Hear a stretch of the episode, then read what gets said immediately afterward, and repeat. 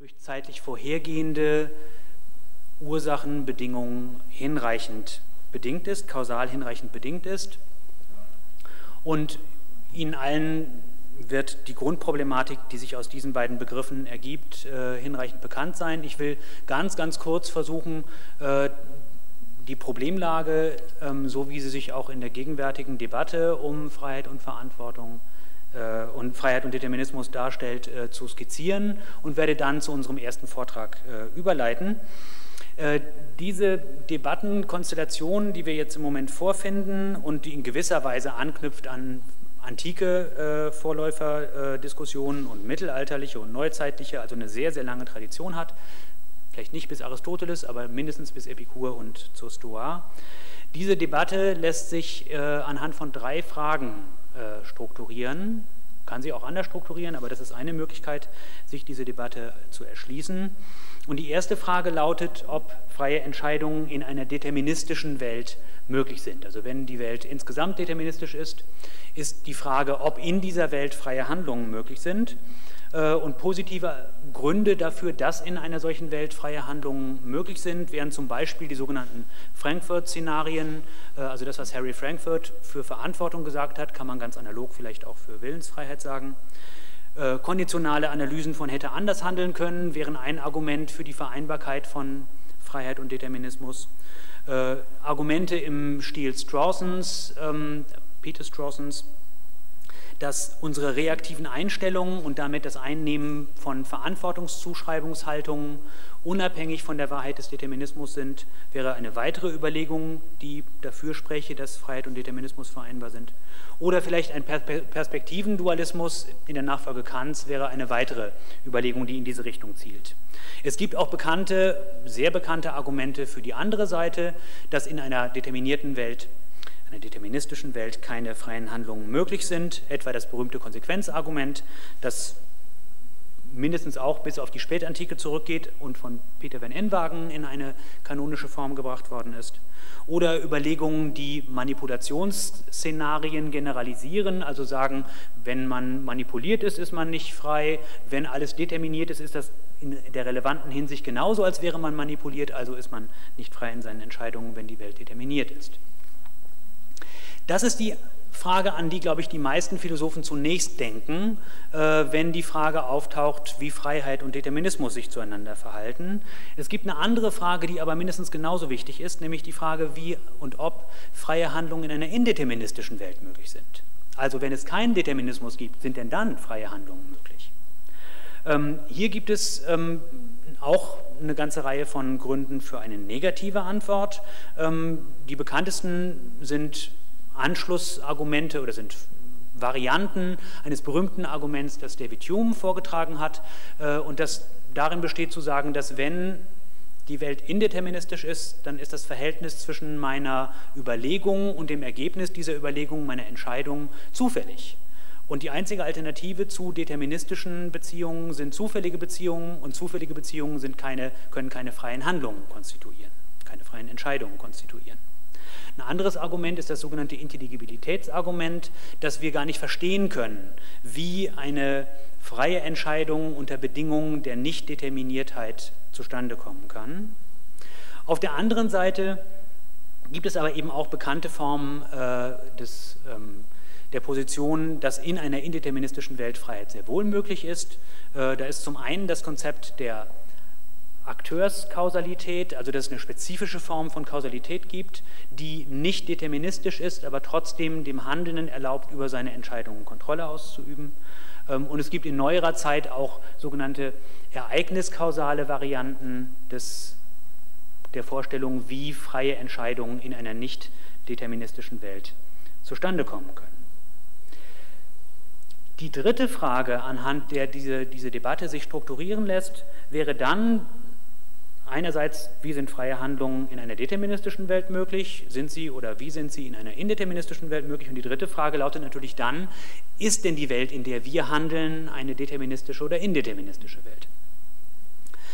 Hier gibt es auch wieder bekannte Argumente für beide Seiten. Auf der einen Seite kann man sagen, dass wir in einer Welt leben, die durch die klassische Mechanik relativ gut beschrieben wird. Klassische Mechanik ist deterministisch, also scheint auch unsere Welt deterministisch zu sein.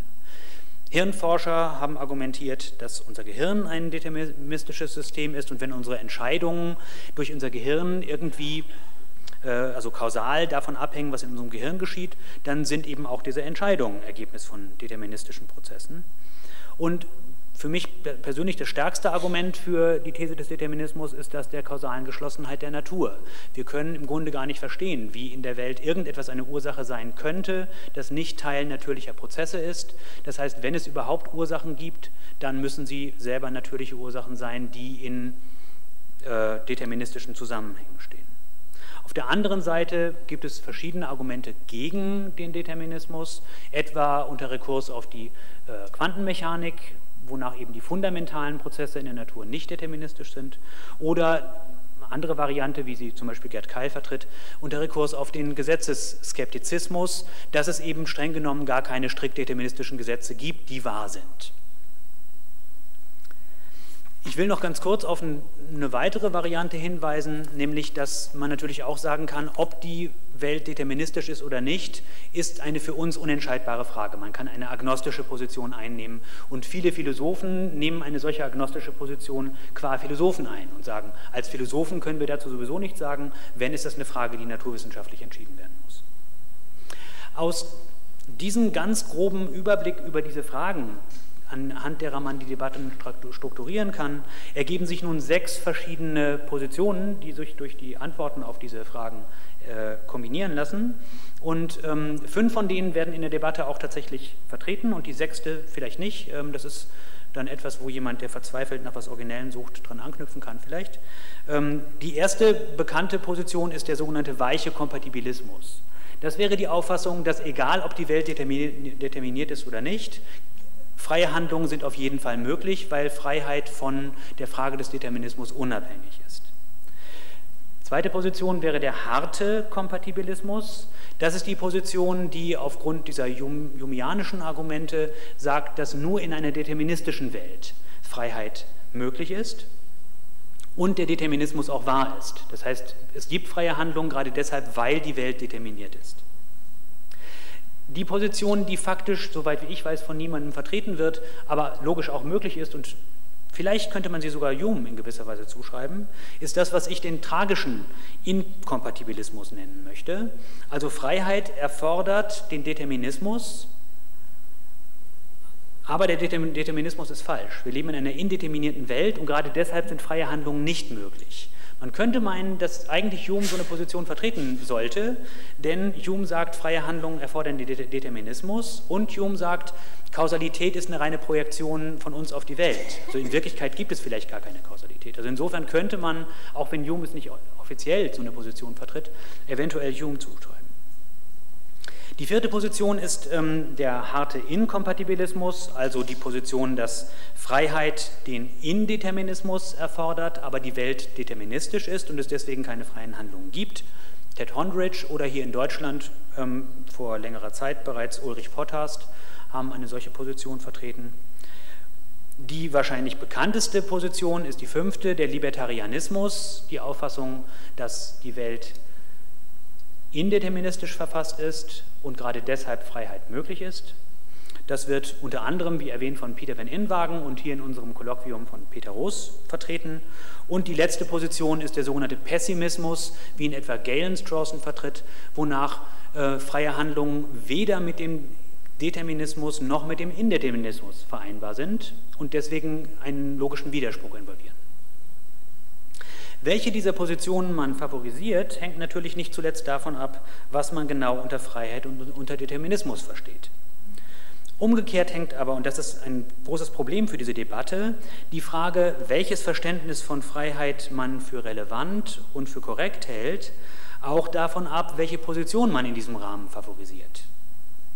Wer eine Form des Kompatibilismus für überhaupt plausibel hält, wird eben nicht dazu neigen, Freiheit als kausale Unbestimmtheit zu verstehen.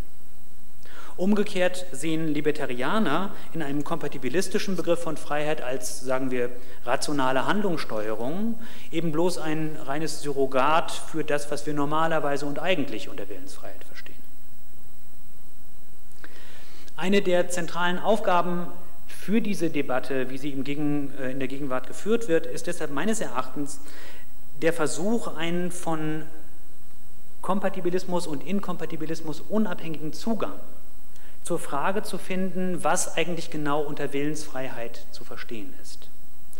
Der vielversprechendste Weg dieser Art scheint über den Begriff der Verantwortung zu führen, denn wie Peter Strawson uns vor Augen geführt hat in Freedom and Resentment, ist dieser Begriff Teil einer Praxis, nämlich der Praxis der Zuschreibung von Verantwortung, die zunächst einmal ganz unabhängig von der Frage des Determinismus oder Kompatibilismus, Inkompatibilismus beschrieben werden kann. Und unser erster Vortragender heute, Jay Wallace, wendet sich nun genau dieser Praxis und ihren internen Standards zu. Und der Bezug zu unserem Vortrags-, unserem Kolloquiumsthema äh, besteht, glaube ich, äh, in näherer Hinsicht darin, äh, auch wenn es in dem Vortrag, wie wir hören werden, nur am Rande um Determinismus und Ko Kompatibilismus und Inkompatibilismus geht, dass wenn Willensfreiheit eine notwendige Bedingung für Verantwortung ist, was eine sehr weithin geteilte Auffassung, wenn auch nicht unstrittig ist, und sich die internen Standards der Praxis der Zuschreibung von Verantwortung, unabhängig von der Frage, ob der Determinismus wahr ist oder nicht, rekonstruieren lassen, dann legt das den Schluss nahe, dass der Begriff von Willensfreiheit, den wir verwenden, wenn wir Verantwortung zuschreiben, ein kompatibilistischer Begriff von Willensfreiheit ist. Weil die Standards der Praxis nicht auf den Determinismus Rücksicht nehmen und wie die trotzdem Verantwortung zuschreiben und damit implizit auch Willensfreiheit zuschreiben. Das ist eine Brücke zwischen dem Thema, das Jay Wallace in seinem Vortrag behandeln wird und der Thematik unseres Kolloquiums. Jay Wallace ist einer breiten Fachöffentlichkeit bekannt geworden durch sein einflussreiches Buch Responsibility and the Moral Sentiments von 1994 indem er selbst eine kompatibilistische Konzeption von moralischer Verantwortung entwickelt, die diese, also Verantwortung, an moralische Gefühle einerseits und an unsere Praxis der Zuschreibung von Verantwortung andererseits bindet. Jay Wallace hat außerdem eine große Zahl von weithin beachteten Aufsätzen vorgelegt, die sich unter anderem mit Fragen praktischen Überlegens, dem Begriff des Willens, moralischer Motivation und Fragen der Moralpsychologie befassen. Einige dieser Aufsätze sind in seinem Band Normativity and the Will, Selected Essays in Moral Psychology and Practical Reason gesammelt, der 2006 bei Oxford University Press erschienen ist. Jay Wallace war Professor an der University of Pennsylvania und an der Humboldt-Universität in Berlin, bevor er 1999 an die University of California at Berkeley gewechselt ist, wo er seither unterrichtet. Der Titel seines Vortrags lautet Internalism about Responsibility und Jay, wir freuen uns auf deinen Vortrag.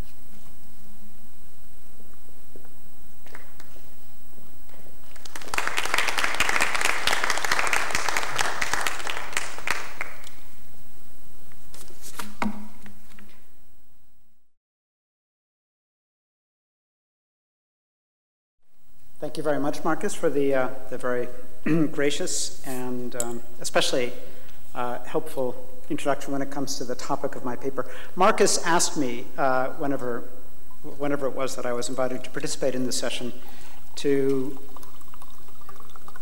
kind of do a state of the art overview discussion about the contemporary analytic um, uh, theories of freedom and responsibility and their relations. And um, uh, I've, I've, responded to the invitation by ignoring his um, the, spe- the, specific content of his request, in part because I, I didn't think I had anything particularly interesting to say um, about that specific topic. So um, I'm going to be talking about responsibility and its relation to moral concepts more generally, uh, which is an issue I think that has actually some fairly uh, great significance for um, um, issues about the relations between freedom and determinism, um, and that's something I'll, I'll try to get to at the, um, at the end of my talk, but I'm going to have to ask you for patience because we'll, be, before the word determinism even comes up, uh, you're going to have to basically listen to most of my talk.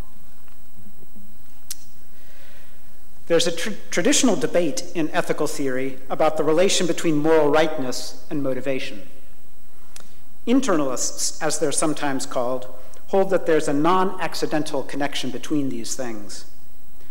According to this position, uh, sincere judgments about what is morally required are necessarily motivating, or necessarily motivating insofar as the person who makes them is rational or reasoning correctly. Externalists deny this claim, maintaining that one can fail to be motivated in accordance with moral thought, and that such failures don't necessarily entail irrationality uh, or other departures from correctness and reasoning. One thing that's at stake in this debate is the question of the constraints to which philosophical accounts of morality are answerable. If internalism is correct, then a theory of morality should aim to make sense of the non contingent connection that is postulated between moral thought and motivation. A theory that fails to meet this constraint will be uh, uh, prima facie inadequate, inadequate, and its acceptance would involve a revisionist understanding of the phenomenon that it attempts to account for. In this talk, I'm going to explore an analogous question about the relation between morality and responsibility. Is moral rightness necessarily connected to responsibility relations between people? Or is the connection between these things merely contingent? Internalism about responsibility, as I shall understand it, is the view that rightness and responsibility are non contingently connected. The principles that determine what it is uh, morally permissible to do must also be suited to structure and to ground uh, relations of responsibility among the members of a moral community to make possible a certain kind of social freedom, if you want to talk in those terms. Uh, my aim in the present paper is to offer a sympathetic statement of uh, this position, exploiting the analogy with internalism about motivation to mount a modest defense of it. Uh, the discussion will divide into three parts. In the first, I'm going to offer a, a brief account of internalism about motivation explaining its rationale on the interpretation that I favor. In the second part, I'm going to draw on my discussion of uh, internalism about motivation to, to, refine, to develop an uh, analogous version of internalism about responsibility. And then in the concluding section, I'll turn to the implications of internalism for two issues uh, one, for our understanding of the content of moral principles, um, and two, for um, the broader debate, uh, implications of the broader debate about uh, determinism and its implications for our uh, moral practices. So, section one is a rightness and motivation. Traditional internalists postulate a non contingent connection between uh, morality and motivation. But how exactly should the connection they envisage be understood? The most common version of the position, which has been called moral judgment internalism, is cashed out in psychological terms. The idea here is that sincere endorsement of a moral judgment carries with it some tendency to be motivated to comply with the judgment. According to this view, there's a distinctive psychological condition that must be satisfied if an agent is to count as accepting the claim expressed by a moral judgment. Now, moral judgment internalism has figured prominently in um, meta-ethical discussions in Anglo-American philosophy during the, the, past century. It's really the main argument for uh, non-realist or expressivist uh, approaches in um, contemporary um, meta-ethics. But the thesis is notoriously problematic. The basic difficulty with it is that it's very hard to see how one could defend moral judgment internalism against possible counterexamples in a way uh, that doesn't simply beg the question. Traditionally, opponents of moral judgment internalism invoke the figure of the skeptic about morality. This is someone who understands moral language well enough, but who doubts or rejects the significance of moral properties and distinctions in reflecting about how to act. The stance of the moral skeptic seems a coherent one, uh, insofar as we can imagine a person who's competent at moral discourse, but who questions its significance for their own practical reflection. Indeed, we can imagine this happening in our own case, envisaging a trajectory that takes as its starting point our present commitment to moral ends and arrives at the position of the skeptic. In this scenario, we would retain our actual competence with moral predicates and distinctions, but lose any concern to comply with moral requirements, having come to doubt the significance of those requirements for our deliberation about what to do. The prospect of this imaginary trajectory in our thinking about morality will probably seem uh, alarming from our present point of view, but and the skepticism in which it terminates may in fact be substantively mistaken. Uh, but, it, but it's a perfectly intelligible scenario, and yet moral judgment internalism appears to rule it out on grounds that seem questionably a priori. We should therefore reject moral judgment internalism. But there's a deeper insight in this position that we should also try to hang on to. What's attractive about internalism, I think, is the thought that moral considerations at least purport, purport to have normative significance. They present themselves to us as reasons for action in the basic normative sense of being considerations that count for or against courses of action that are um, open to us. Thus, it's not merely a brute fact about us that we tend to find ourselves drawn to actions that we judge to be morally right or valuable. From the first person point of view, these moral characteristics strike us as considerations that recommend or speak in favor of the actions to which they apply. Furthermore, the fact that they strike us as normative in this way is connected to our tendency to be motivated in accordance with the moral judgments that we endorse. Here's one way we might develop this insight into an account of the relation between moral properties, moral judgments, and motivation. Assume first that it's a condition of rationality that agents are motivated in accordance with the normative judgments that they sincerely endorse. It's uh, not impossible to fail to be motivated in, in accordance with such judgments. Something like this happens, for instance, in cases of weakness of will and self deception in some forms.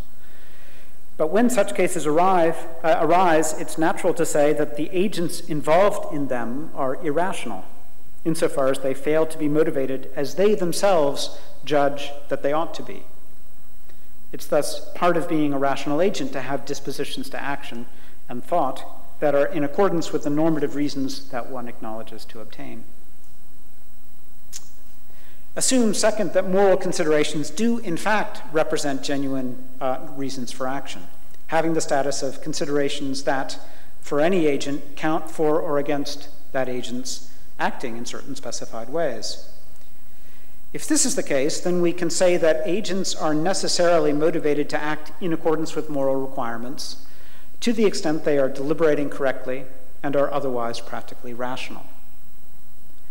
The condition of correct deliberation rules out cases in which an agent doesn't acknowledge the truth of moral judgments or doesn't acknowledge that such judgments have normative significance for practical reflection. And the rationality condition rules out agents whose motivations fail to align with their own verdicts about what there is reason to do in the style of weakness of will.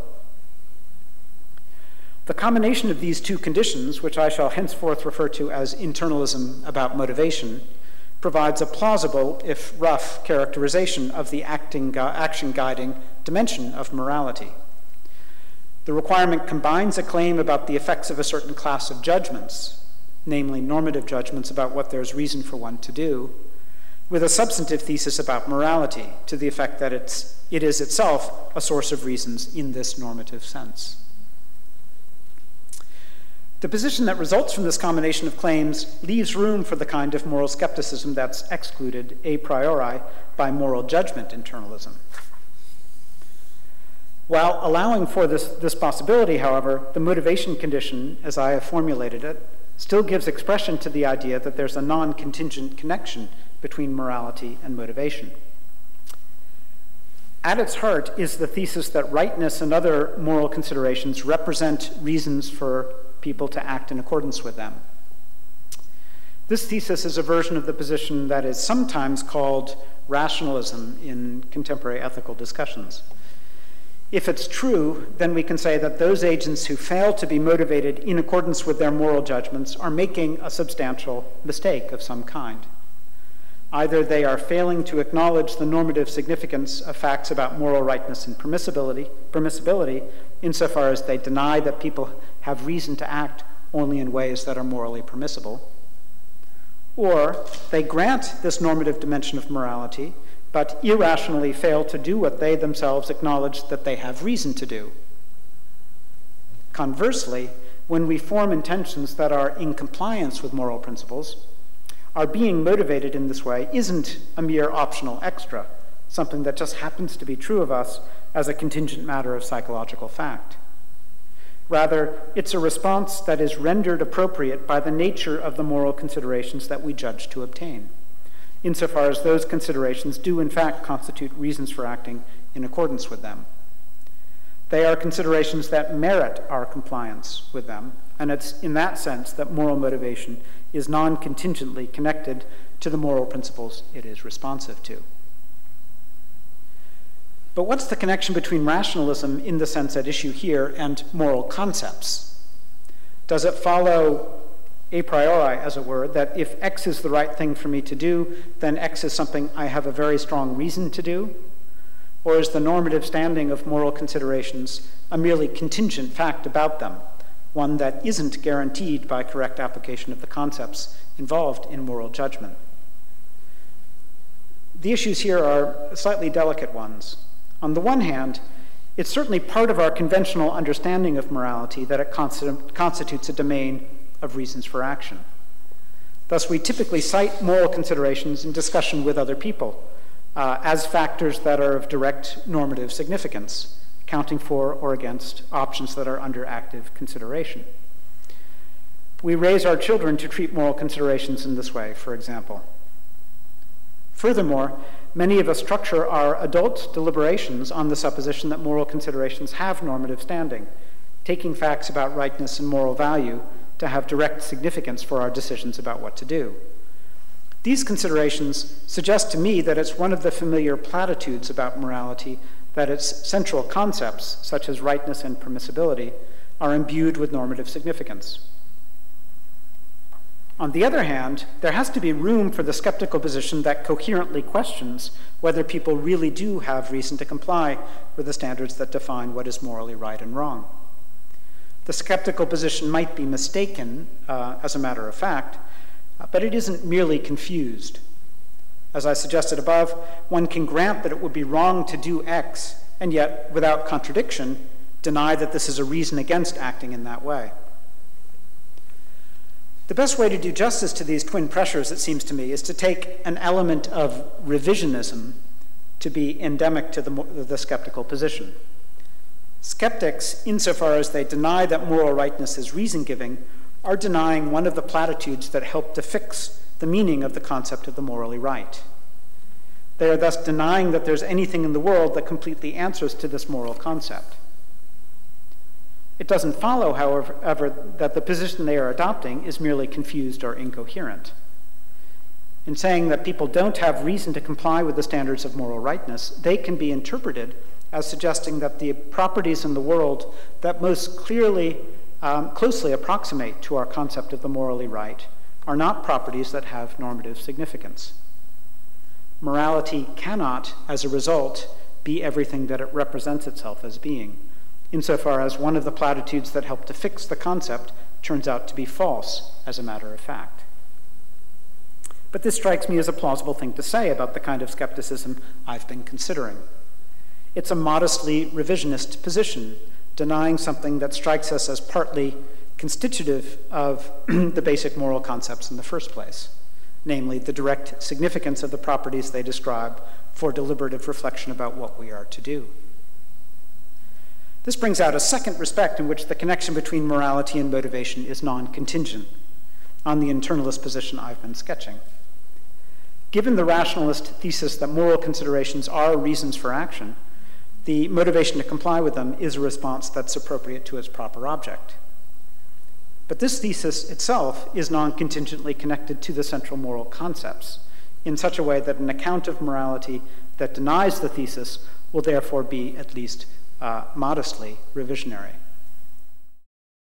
Thanks for bearing with me about motivation, but that's going to set up um, my discussion in the second part, which is about responsibility and moral concepts. So let's now turn to responsibility, considering how an internalist position might look that's modeled on the view uh, sketched in my first section. The first thing to note is that it's not plausible to suppose that attributions of responsibility are built into the act of moral judgment. The judgments that one might expect most closely to involve such attributions are judgments that acknowledge moral shortcomings, including, above all, judgments to, to the effect that an agent acted wrongly or did something impermissible. These are the kinds of things that people are typically blamed for, and internalism about responsibility might accordingly be understood to hold that judgments of wrongdoing amount to acts of blame. But this form of moral judgment internalism seems implausible, and for reasons that are similar to the reasons that speak against moral judgment internalism about motivation. One can sincerely believe that an agent has acted wrongly without blaming the agent on that account. And this defeats the suggestion that there's an a priori necessary connection between judgments of moral wrongdoing and blame. Appreciation at this point will be enhanced by brief reflection on the nature of blame. Philosophers have offered a variety of conflicting accounts of moral blame, and there isn't space here to discuss their merits in any detail. So I will cut to the chase and simply assert this is kind of fun to do, actually, because um, we don't do it very often in philosophy, but I'm going to cut to the chase and simply assert that on the view I find most attractive and have defended elaborately in other places. Uh, blame should be understood in terms of the reactive emotions of resentment, indignation, and guilt.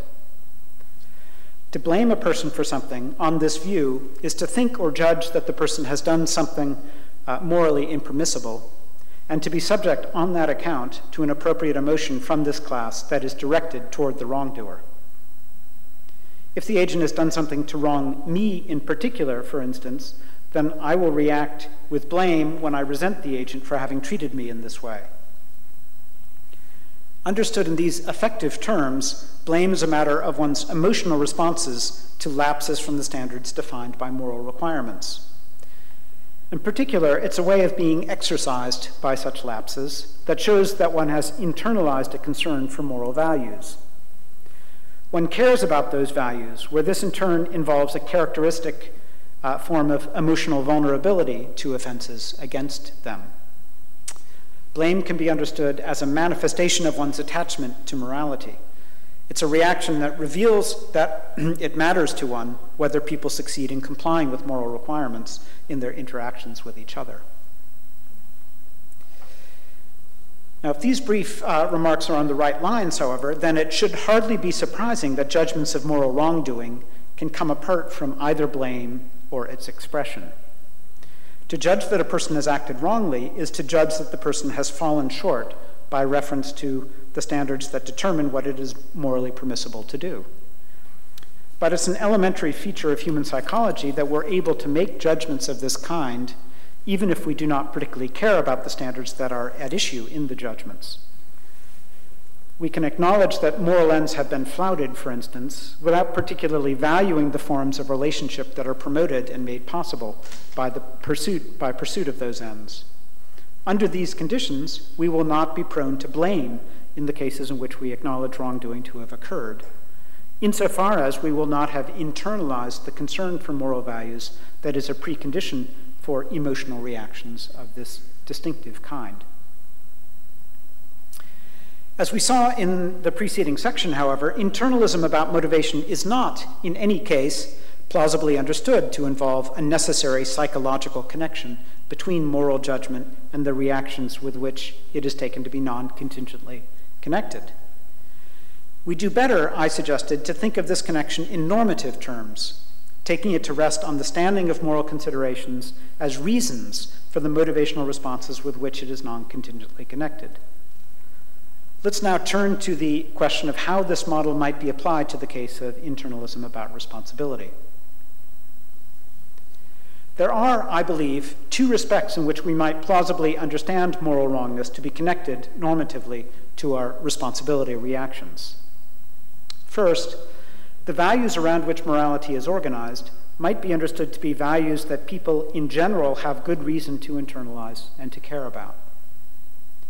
These stances involve, as we have seen, forms of characteristic emotional vulnerability, including, in particular, a tendency to experience the reactive emotions in cases in which people act in ways that flout moral requirements. Even if it's true that we can acknowledge cases of moral wrongdoing while failing to internalize in this way a concern for moral ends, it might still be the case that we, in general, have reason to adopt this distinctive affective stance, developing the kind of concern for moral ends that would render us susceptible to the reactive sentiments when those ends are offended against. And indeed, this seems to me the view that many of us implicitly adopt in our practices of moral education and habituation. We don't think that it's optional for our children to be brought up to care about moral values, but seem to view those values as ones that everyone has good reason to internalize.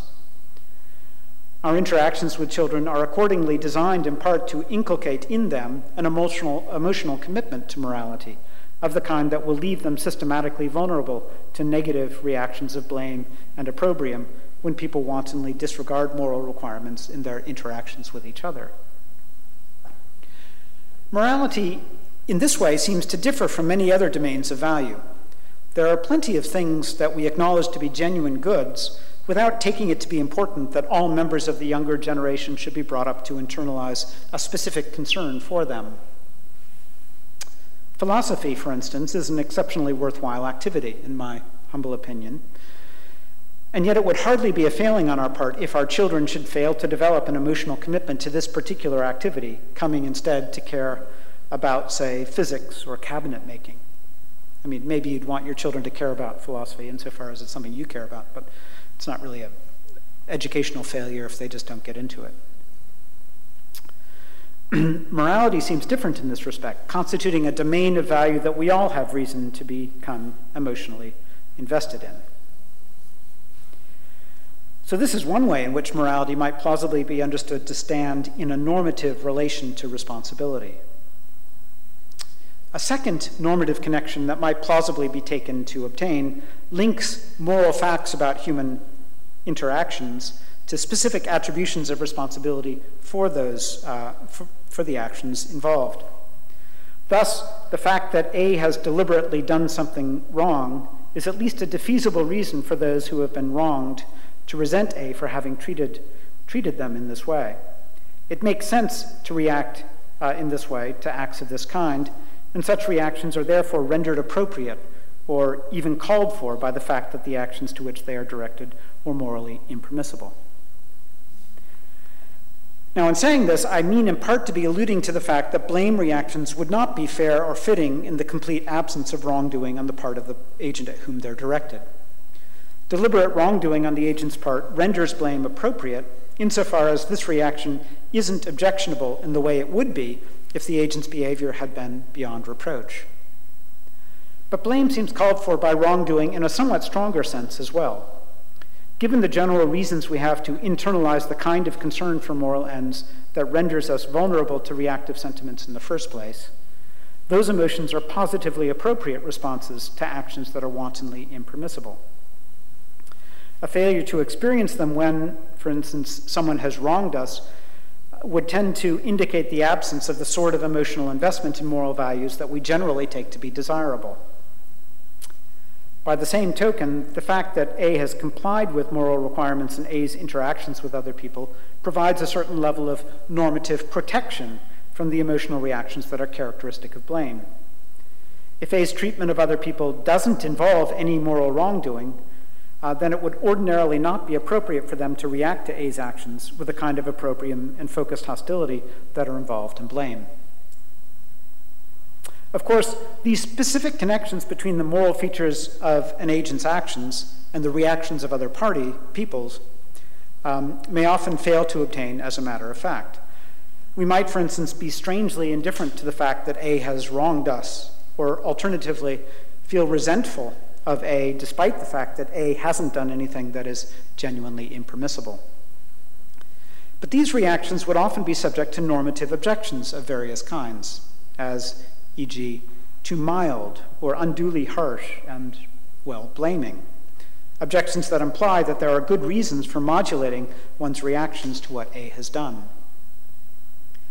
This is the sense in which we might take there to be a normative connection between the moral qualities of actions and the specific reactions that those actions might evoke on the part of people variously affected by them. The reactions of people are subject to various kinds of normative criticism and control given um, facts about the actions to which they respond. Now, any plausible development of this position will require significant qualification. There may be normative connections between the moral qualities of actions and our responsibility uh, involving reactions to them, but the connections are capable of being defeated or overridden in particular cases. Thus, many cases of wrongdoing are too remote from my own life and experience for it to be plausible to think that I have good reason, on balance, to become emotionally exercised about them particularly if the wrongdoing that is at issue is not egregious and the individuals involved are unknown to me, it might be meddlesome or sanctimonious uh, for me to react to the wrongdoing with indignation. The fact that the victim was wronged would perhaps give us some reason to blame the agent, but the reasons are outweighed on the other side by a variety of considerations uh, that count against reacting in this way. Another set of cases of this general kind might be those that involve acts of wrongdoing by agents whose powers of moral competence and control are seriously impaired.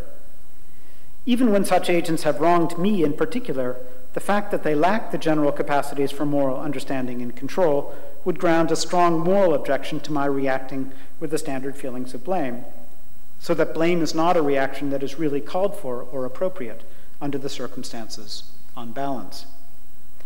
Here again, we might think of facts about wrongdoing as providing reasons for opprobrium that are defeated by the reasons against reactions of this kind, given other relevant facts about the agent of the wrongdoing in the case at hand. So I've um, described two respects in which we might plausibly understand morality and responsibility to be connected to each other normatively. These connections, assuming them to obtain, give a sense to the suggestion that morality and responsibility are related in a way that's not merely accidental or contingent. Holding people responsible isn't a purely optional stance that we might or might not adopt toward them as we happen to see fit. Rather, it's a response that's inherently answerable to facts about the moral qualities of people's actions, and this in two distinct respects. First, the values around which morality is organized are ones that we all have reason to internalize and to care about, so that we become susceptible to the emotional reactions constitutive of blame on occasion when those values are thwarted or defeated. Second, the moral qualities of individual actions give us defeasible reasons both for blaming their agents and for refraining from blaming them, depending on the qualities that are instantiated in the actions they perform. But there's a third and final point to make as well. In discussing internalism about motivation, I suggested that it might in part be taken to involve a thesis about the concept of morality. The thesis is to the effect that it's part of our understanding of the concept of morality that moral considerations such as rightness or permissibility are reasons for action. This thesis might turn out to be false, but if so, that result would involve a modest revisionism about morality, uh, the concession that nothing in the world fully matches the contours of our concepts of moral rightness and permissibility. I now want to propose a similar thesis about the relation between moral, concept, moral concepts and responsibility. The basic idea is that it might plausibly be taken to be one of our platitudes about morality that moral standards regulate responsibility relations between people. Thus, the standards that determine what it is right or permissible to do have it as part of their function to be internalized emotionally in the way that renders us susceptible to blame reactions when those standards are violated. On this view, it's part of our concept of morality that for instance, moral wrongness is not only a reason for action, a reason specifically for agents to avoid actions that have the property of uh, wrongness, but also a reason for responsibility reactions, a reason specifically for blaming the agent who performs an action with this property. An important consideration in support of this interpretation of the concept of morality is the fact that we tend to identify a society's moral standards by looking to the requirements that are implicit in the reactive sentiments of its members. Our, co our collective moral standards on this plausible way of seeing things just are, in part, the standards whose deliberate violation attracts the emotional opprobrium of blame on the part of the members of our community. In saying this, of course, I don't mean to be saying that we are infallible about what, what morality requires of us. We might attach opprobrium to the wrong things, blaming people when they engage in eccentric sexual practices with other consenting adults, for instance, and failing to blame them when they turn their backs on the basic human needs of vulnerable members of their communities. We could express this possibility by saying that our moral standards are mistaken or misguided in cases of this kind our moral standards. And this tells us something about the concept of morality, namely, that we think of morality as a set of standards that function to regulate our resp- responsibility relations with each other, giving people reasons for reactive sentiments when they are violated. Note, too, that this conceptual point about morality should not be taken to entail that moral standards are, in fact, reasons for such uh, responsibility um, reactions. There is room for a skeptical position about responsibility that is analogous to the kind of moral skepticism discussed in the preceding section. This view would hold that the violation of moral standards is not, after all, something that we have good reason to respond to with the negative reactive emotions. If I'm right, then this skeptical position, just like the corresponding skepticism about um, moral reasons discussed above, would involve some element of revisionism about morality. It would maintain, for instance, that our concepts of moral rightness or permissibility are not fully realized in the world as we find it. Um, precisely insofar as the standards that determine rightness and permissibility do not appropriately regulate our responsibility relations with each other. Our feeling that this outcome would involve a degree of revisionism is a reflection of the basic idea that a normative connection to responsibility relations is built into our concepts of moral rightness and permissibility.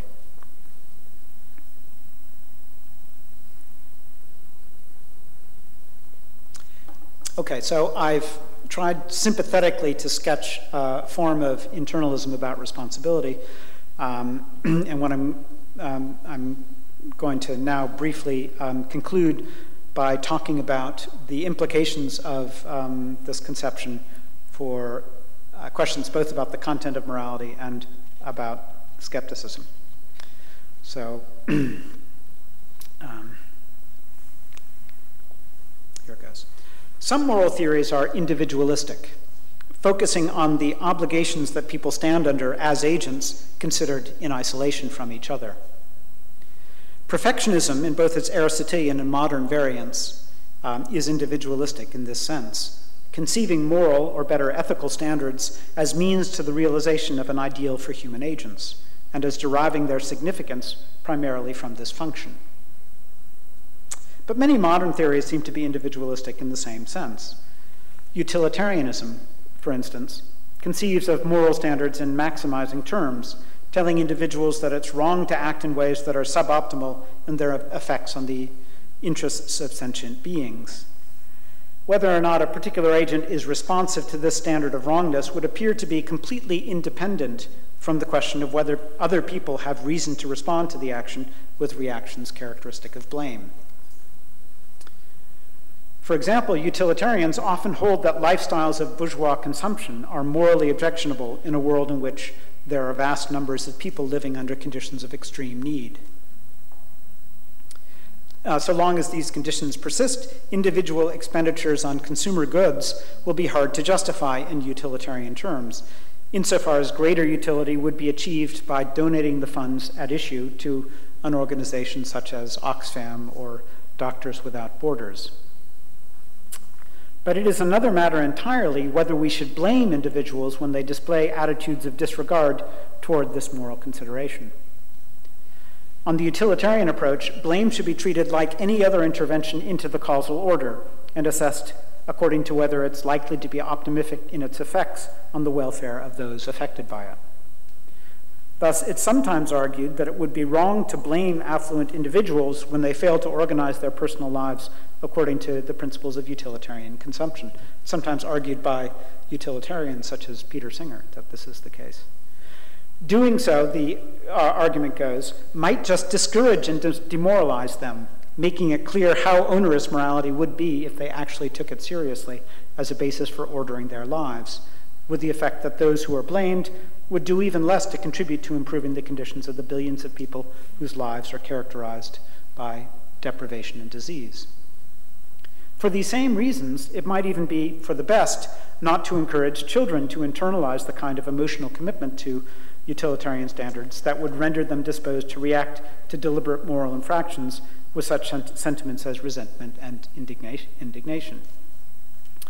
The question of the attitudes of an individual toward moral standards thus seems to be completely independent from the question of whether those same attitudes provide others with a normative basis for reactions of blame. Uh, this is um, a theme implicit in Sidgwick's well known discussion of the possibility of an esoteric interpretation of utilitarian morality. On the internalist approach that I've uh, sketched, by contrast, things are otherwise in this respect. This approach takes the attitudes of agents toward moral considerations to have direct normative significance for the responsibility uh, reactions of others. Moral standards must be ones that we have good reason to become emotionally invested in. There must be something about them that gives an agent's attitudes toward them a special normative significance for our responsibility reactions, protecting them from, uh, from opprobrium those who conscientiously strive to comply with them, and rendering those who are indifferent to them specifically vulnerable to blame and opprobrium. Utilitarian and perfectionistic theories seem deficient when viewed in this light. They take moral requirements to derive from an individual's relation to impersonal value or to an ideal of human attainment. But there's nothing in the nature of such requirements that would seem to explain why our attitudes toward them have the normative significance for responsibility relations that internalism postulates. Why should other people become exercised by the fact that you are indifferent to an ideal of human perfection, or that you do not take sufficiently seriously the claims made on your behavior by impersonal value? Theories of this kind might turn out to be correct at the end of the day. At the very least, however, the internalist approach will entail that they are rev- revisionist in some measure, denying an interpersonal dimension of morality that seems to us to be essential to it. What, by contrast, would a non revisionist account of moral standards look like? It would be an account of the nature of those standards that makes apparent why people's attitudes toward them provide a normative basis for responsibility relations. Most promising in this respect are theories that interpret moral requirements as essentially directional or relational, insofar as they are grounded in the claims or entitlements of other agents. If it's morally impermissible that I do X on this approach, this is because someone has a claim against me that I not do X. Actions are permissible, by contrast, when nobody has a claim against me that I not perform them. But if it's in the nature of morality that it's relational in this way, then we can immediately see why people's attitudes toward moral standards should have direct normative significance for the responsibility reactions indifference to moral requirements will, in effect, be indifference to the claims of other individuals. And we generally have good reason to care about whether people display this attitude in their interactions with each other. More specifically, we each have compelling reason to care about whether other people are indifferent to moral standards when their attitudes amount to indifference toward our moral claims. In these cases, indifference to moral requirements is tantamount to disregard of our own moral standing. The paradigmatic response to such an attitude is resentment, which is an emotion that's called for in cases in which other people act with a lack of consideration for our own, for our own claims against them, and which is also the most basic form of moral blame. On the relational conception of morality, attitudes of indifference to moral requirements thus have direct normative significance for the responsibility reactions of those whose claims are disregarded. By the same token, agents achieve normative protection from these basic responsibility reactions through the conscientious attempt to comply with moral requirements in their dealings with each other. Attitudes of this kind acknowledge the legitimate claims of those affected by the agent's actions, and this in turn undermines the normative basis for resentment. It amounts to a form of recognition, if one wants to talk in Hegelian terms. Yeah, so, so there, I brought Hegel into the talk here. Other responsibility reactions are, I believe, parasitic on the relational structure that is latent in resentment. And the normative significance of an agent's attitudes for general questions of responsibility operates through their significance for the individuals whose claims are directed, directly affected by them. Thus, indignation and guilt may be understood to be attitudes that are adopted vicariously on behalf of an individual whose claims have been disregarded by another agent. We feel indignation when we acknowledge that one person has acted with a lack of consideration toward the claims of another, and are subject to guilt in cases in which we acknowledge that we ourselves have done the same. Internalizing a concern for relational requirements is, in the first instance, a matter of coming to care that our own claims are recognized by others in their interactions with us. But this concern naturally extends to the claims of other agents as well, disposing us to indignation and guilt in cases in which people act with a lack of consider- consideration for those claims. By adopting attitudes of this kind, we therefore open ourselves to the opprobrium not only of those whose claims we disregard, but potentially of the entire moral community as well. Conversely, we can protect ourselves from responsibility reactions of this kind through the sincere effort to respect others' claims against us. Of course, I've done nothing to defend a relational conception of morality in this paper, but it seems to me the kind of moral theory we will be pushed toward if we accept and take seriously the internalist conception of morality that I've been trying to sketch. And to the extent the internalist approach is found attractive, this will be one important consideration in favor of the relational conception. So it has implications for our understanding of the content of morality. Finally, a word about determinism. The position I've sketched in this paper attributes to morality an inherently social aspect. It is in the nature of morality that it provides a normative basis for responsibility relations, defining the terms for the realization of a certain kind of social freedom, as it were. If this conception is accepted, it will have significant implications for the traditional debate about the relation between freedom and determinism. Skeptics in this debate the various kinds of uh, incompatibilists and pessimists that uh, Marcus was referring to in his introductory remarks. Skeptics have worried that there would be no room for freedom and responsibility in a world of deterministic natural processes.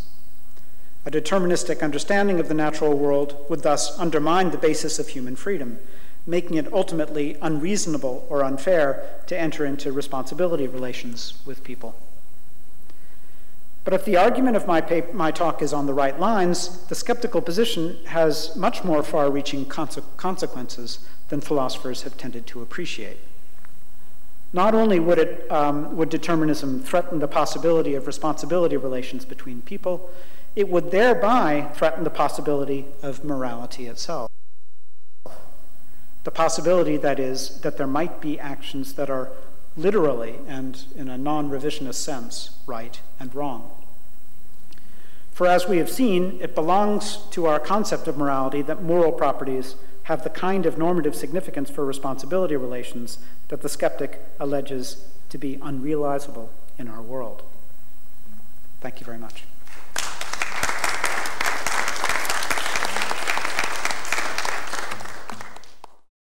Thanks for the talk.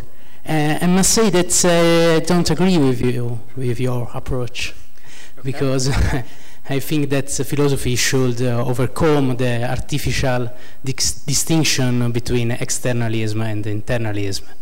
Okay. Um, also in social ontology and in the epistemology. In the case of responsibility, uh, I think that um, responsibility is an internal psychological attitude which is possible because the subject understands the external outcome of uh, his actions. And uh, so, uh, for, uh, for this reason, I think that uh, to understand responsibility should consider the, the relation that the subject has with its context. Uh, all right. Um, it would be helpful for, me maybe to know a bit more about why you want to overturn the entire distinction between internalist and externalist approaches, maybe that would help me to understand where you're coming from with your question. Um, but your point about how responsibility reactions are psychological responses, is that the idea to? Uh, internal disposition, internal attitude, okay. which is possible because the subject understands the external outcome yes. of his actions. Yes. Okay, I think I can agree with that. I mean, uh, on my account, to hold someone responsible is to be subject to uh, a kind of reactive attitude, a certain kind of emotion uh, towards um, towards someone else. Um, that reaction implicitly acknowledges that the other person's action has kind of social consequences in some way. It has a certain kind of meaning for me, um, giving me a reason to react in a certain kind kind of way, right? Um, so I, I, accept something like that, or at least to the extent I understand your remark, I accept something like that account of what it is to uh, hold someone responsible or to respond with a kind of blame type reaction.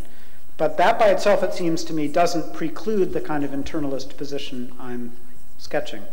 Uh, the internalist position merely says uh, that, uh, on the version of it I've tried to develop here, it, it doesn't say that to, to judge that someone acted wrongly is itself to blame them or to hold them responsible.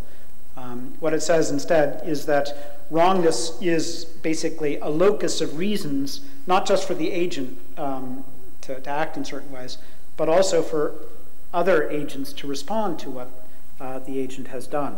So it's got uh, the, the version of um, internalism that I favor is, is couched really essentially in normative terms, in terms of the normative significance of uh, moral properties um, not just for the actions of an agent, but also for the reactions of other parties.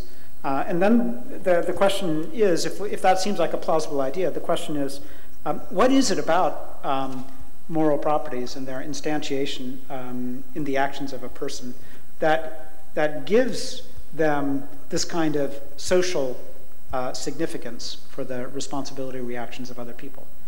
Um, and there, I was trying to su- suggest at the end um, that we'll, we're likely to get a satisfactory answer to that question only if we assume an appropriately social conception of morality itself, a conception according to which the property of being impermissible just is the property of flouting a claim that some other individual has against us. If that's what morality is, then it makes sense that um, actions that have this property are therefore actions that other people have reason to respond to with responsibility, uh, the, the res- responsibility reactions that I've, um, I've tried to sketch. Uh, and that, it seems to me, is, is one way of kind of trying to make out the idea that responsibility reactions acknowledge, in some sense, the, uh, the, the social consequences of, um, of morality. They acknowledge, they acknowledge the social consequences of morality precisely insofar as the moral properties themselves um, require a social understanding. So. But this is an external understanding. Uh, no, that would be that's just the internalist position on my, my on, on my understanding of it. So.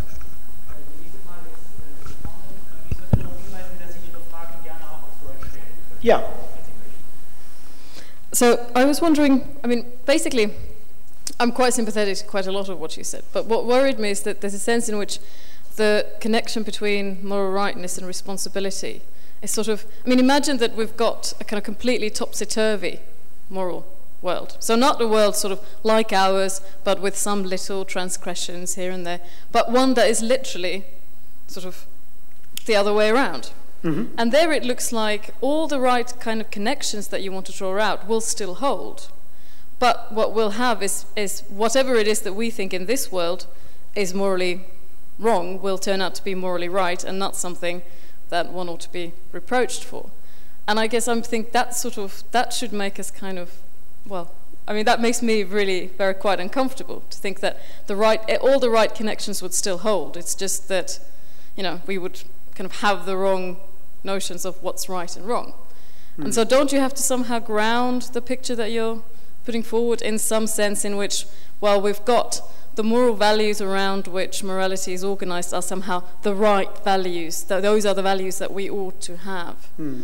That, that sort of stops the, if you like, the whole moral world that we've got from potentially sort of flipping upside down. I mean, yeah.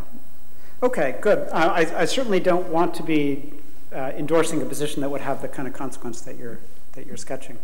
Uh, I don't think. Um, so let me see how I would try to resist that. I guess the idea is that um, presupposing maybe a kind of realist framework that there are facts about what actions are right and what are actions are wrong, and furthermore that those facts facts are um, themselves reasons. There are, there are truths, normative truths about what people have reason to do, and the, amongst the reasons that uh, there are are reasons for the responsibility reactions that are provided by the uh, moral facts in this first sense. Now, the community you're imagining, it seems to me, is someone, as a group of people who are massively deluded about, about morality, about what it really requires, right? If, if, well, that's at least one way to imagine a kind of deranged social world.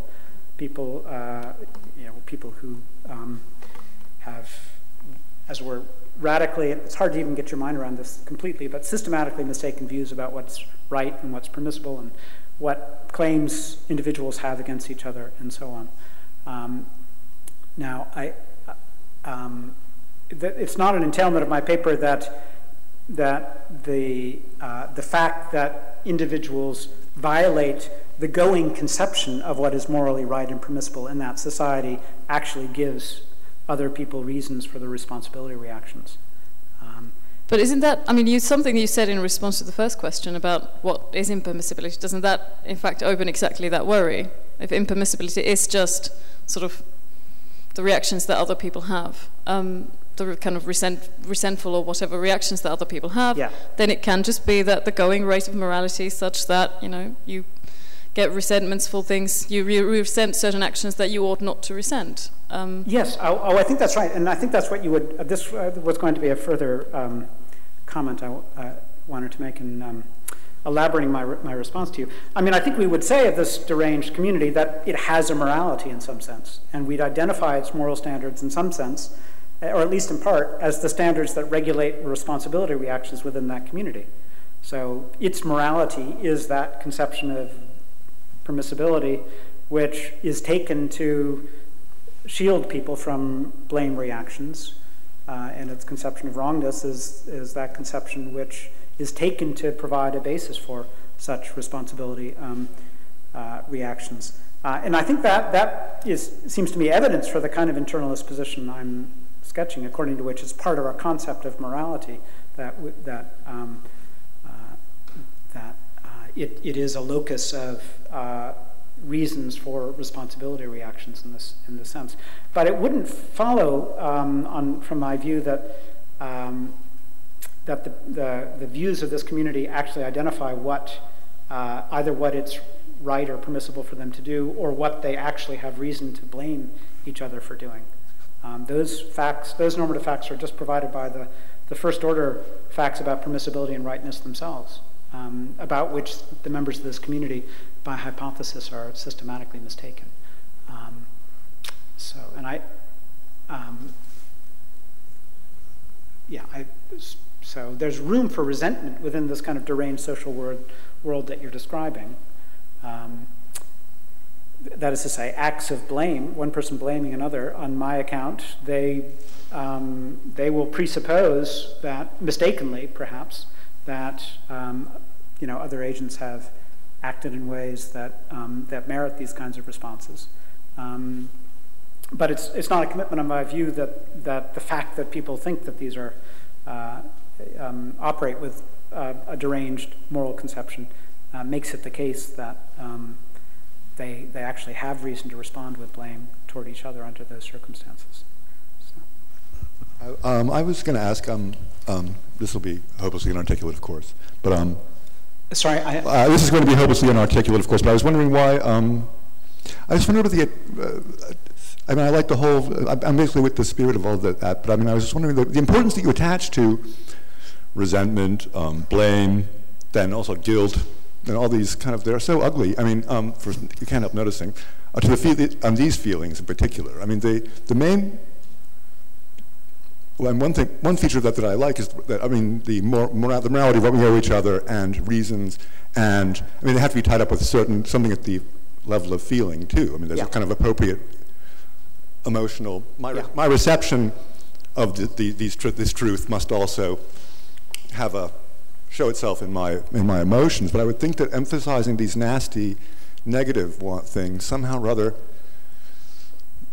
something. So they're given a kind of they're really given a kind of role in the definitions, whereas they ought to be somehow. I mean, suppose I was in utopia where we all receive the true morality, and somehow or other we just all do it. I mean, and then there isn't any occasion for yeah. resentment and so on. Things that we still need to find the emotional lining. And, and, I mean, this is, I mean, so we need other, I mean, I'm not sure that the, maybe we're so unused to, uh, we're so unfamiliar with utopia, but I mean, I mean, respect, I mean, for example, or again, yeah. sometimes taking account, I mean, equal yeah. some emotional equalizing. Right. I mean, that's actually, I mean, that, that's the prior thing that's shown in emotion, in guilt, I mean, and sorrow, like, what's the, just a simple example in, in, in, in Huckleberry Finn when they first get together going down the river. I mean, of course, he doesn't really consider um, his friend, uh, what's his name, Jim, uh, yeah. um, to be, this, is kind of, this is a famous kind of passage for philosophers, but, um, but at some point, you know, he, he has to apologize. He apologizes to Jim, and, but I mean, then the point one makes is that, sorry, I mean, which is, so he, he treats him as an equal, but I mean, first the prior thing is that he's,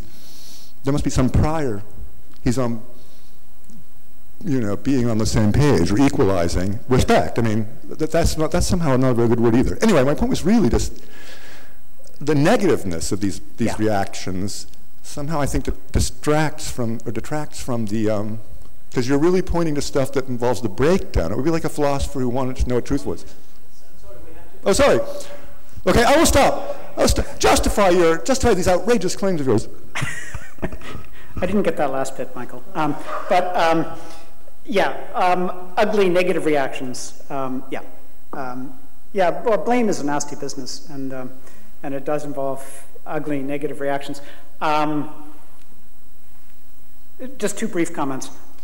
You you in a in a you, you describe a utopian world where people are kind of um, exemplary in their interactions with each other.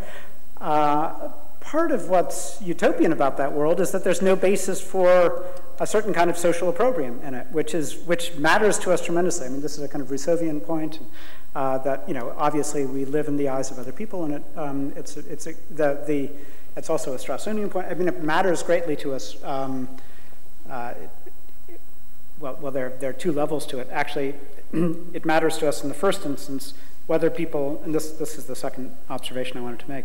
Uh, there, there's obviously a positive cor correlate to uh, these negative emotions. Um, acting in a way that complies with moral principles provides one with um, protection from opprobrium, normative protection from opprobrium, um, in effect by acknowledging the claims of other people or treating, recognizing them as sources of claims or treating them as um, uh, with respect. And that's, that's a positive ideal of human interpersonal relations, which I think is implicit in this picture. Right? Um, it's just the positive um, side of the picture. And A, it matters to us um, greatly in social life that other people uh, should relate to us on these terms, right? And uh, we respond to failures to do so with these ugly reactions, which are forms of uh, interpersonal opprobrium. Um, and the second point is that it matters to us also whether we're, we are justly subject to this kind of negative reaction on the part of other people. That's um, one of the ways that um, the, the, ways that uh, morality is socially enforced is via the kind of um, uh, these kind of ugly reactions that we open ourselves to insofar as we um, um, uh, we, we flout its uh, demands.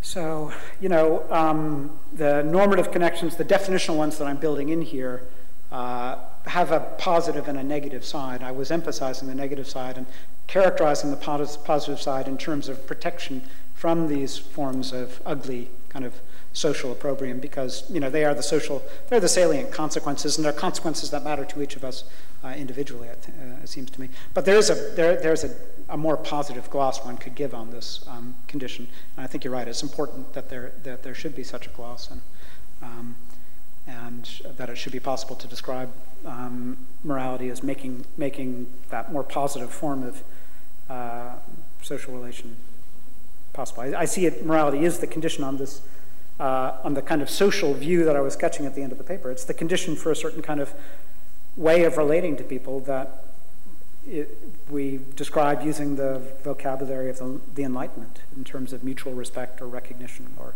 uh, acknowledgement um, and so on.